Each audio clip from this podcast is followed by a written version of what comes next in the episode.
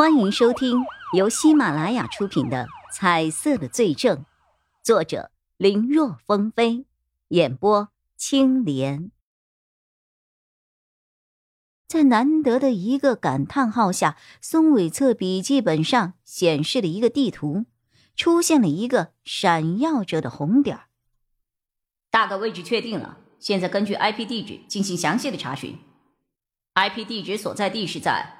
滨通路十八号盛唐小区三十八号八八零幺室，户主的身份是孙家阳。这名字一出，办公室里所有人都不由得把目光投向了叶一辉，就连经验丰富的曹永浩也不由得多看了叶一辉几眼，心说：这小子可以啊，从一开始就怀疑的人还真有问题。好啊，好，真是一个当刑警的好苗子。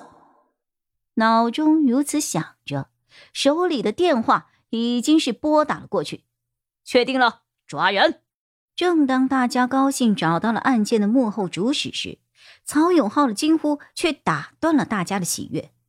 什么？不在屋子里？你们之前不是跟我说他在里面吗？啊，一个大活人的住的地方又是八楼，难道插翅飞了不成？好了好了，别解释了，赶快联系小区的保安。封锁掉所有的出口，但凡有人要出入，都需要检查。对了，再派人去调出这半个小时左右的监控，看看到底有谁从那栋楼里出来了。还有，别光注意楼门，二楼、三楼的窗户之类的也要看看。人不够，呵，你们先自己想办法，我这就带队过去。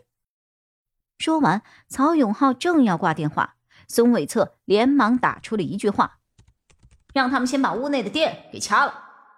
曹永浩不明所以，还是依照孙伟策的意思，将话转给了那些警员。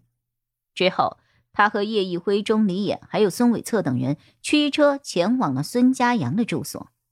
路上的他又想起了还有一个何君染，赶忙打电话过去询问。这一次，他可不再听警员说还在屋里等等等等等了。而是让他们必须亲眼进去看到人才行。此时已经是晚上九点多了，路上的车和人都不算多，众人打着警笛一路狂奔，很快来到了孙家阳的住所。一进屋，众人都愣了。通过手电筒的照射，他们发现整个房子除了装点植物是黑色的枯枝之外，其他不管是地板还是墙壁，甚至是桌椅板凳什么的，都是清一色的纯白。尤其是对叶一辉和钟离眼这样的年轻人来说，这乍看之下不由得想起了一些科幻电影里未来飞船的室内装修啊。孙家洋房子的装修属于是纯白极简风，孙伟策对此好像没有多少兴趣。他一手撑着自己的笔记本电脑，一面四下看了看。很快，他在一个看起来和周围墙面没有多大区别的地方，轻轻的一按，一下子就像是盒子被弹开了一样，露出了一个巴掌大的空间，里面全是插口。于是，他从随身带着的包里选出了已知能够匹配的数据线，然后。将它与自己的笔记本电脑连接了起来，随着一连串的键盘敲击，一个个画面弹了出来。还好断电了，他果然是在执行删除程序啊！看着孙伟策胸前那块屏幕上的话语，曹永浩等人这才明白过来，为何孙伟策刚才让断电，原来是想到了孙家阳可能会删除数据。看来真是一物降一物啊！对于现场大多数的刑警而言，找到证据抓人是他们能够做到的，但是电子科技方面的战斗就不是那么擅长了。你们来看看这个，没多久，应该是提取到了还没有被删除的数据。孙伟策招呼众人过来，画面里是一段监控录像，是孙家阳在客厅里。如何从一个年轻男子化妆成了中年大叔的全过程？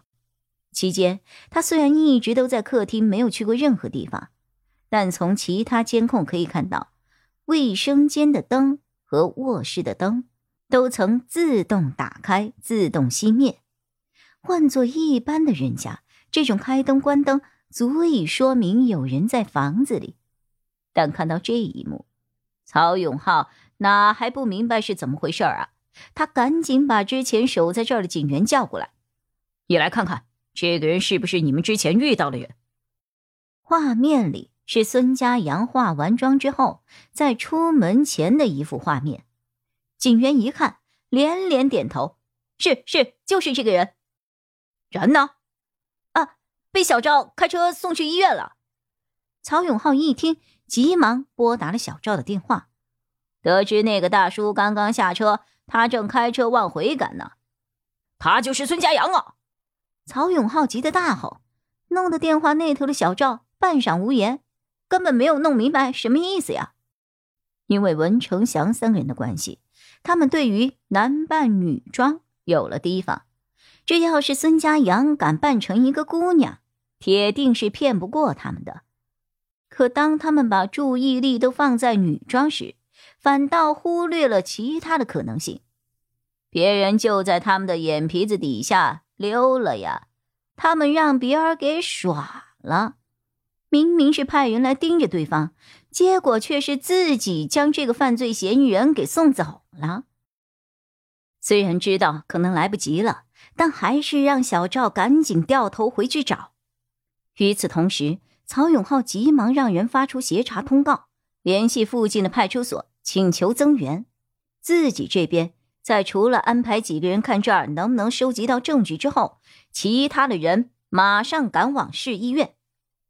路上，曹永浩打电话问询何君染的情况，这人是在的。不过，既然孙家阳已经畏罪潜逃了，那作为曾经的情侣，家又只隔一条街的何君染，已经是足够有理由请到局里来协助调查的了。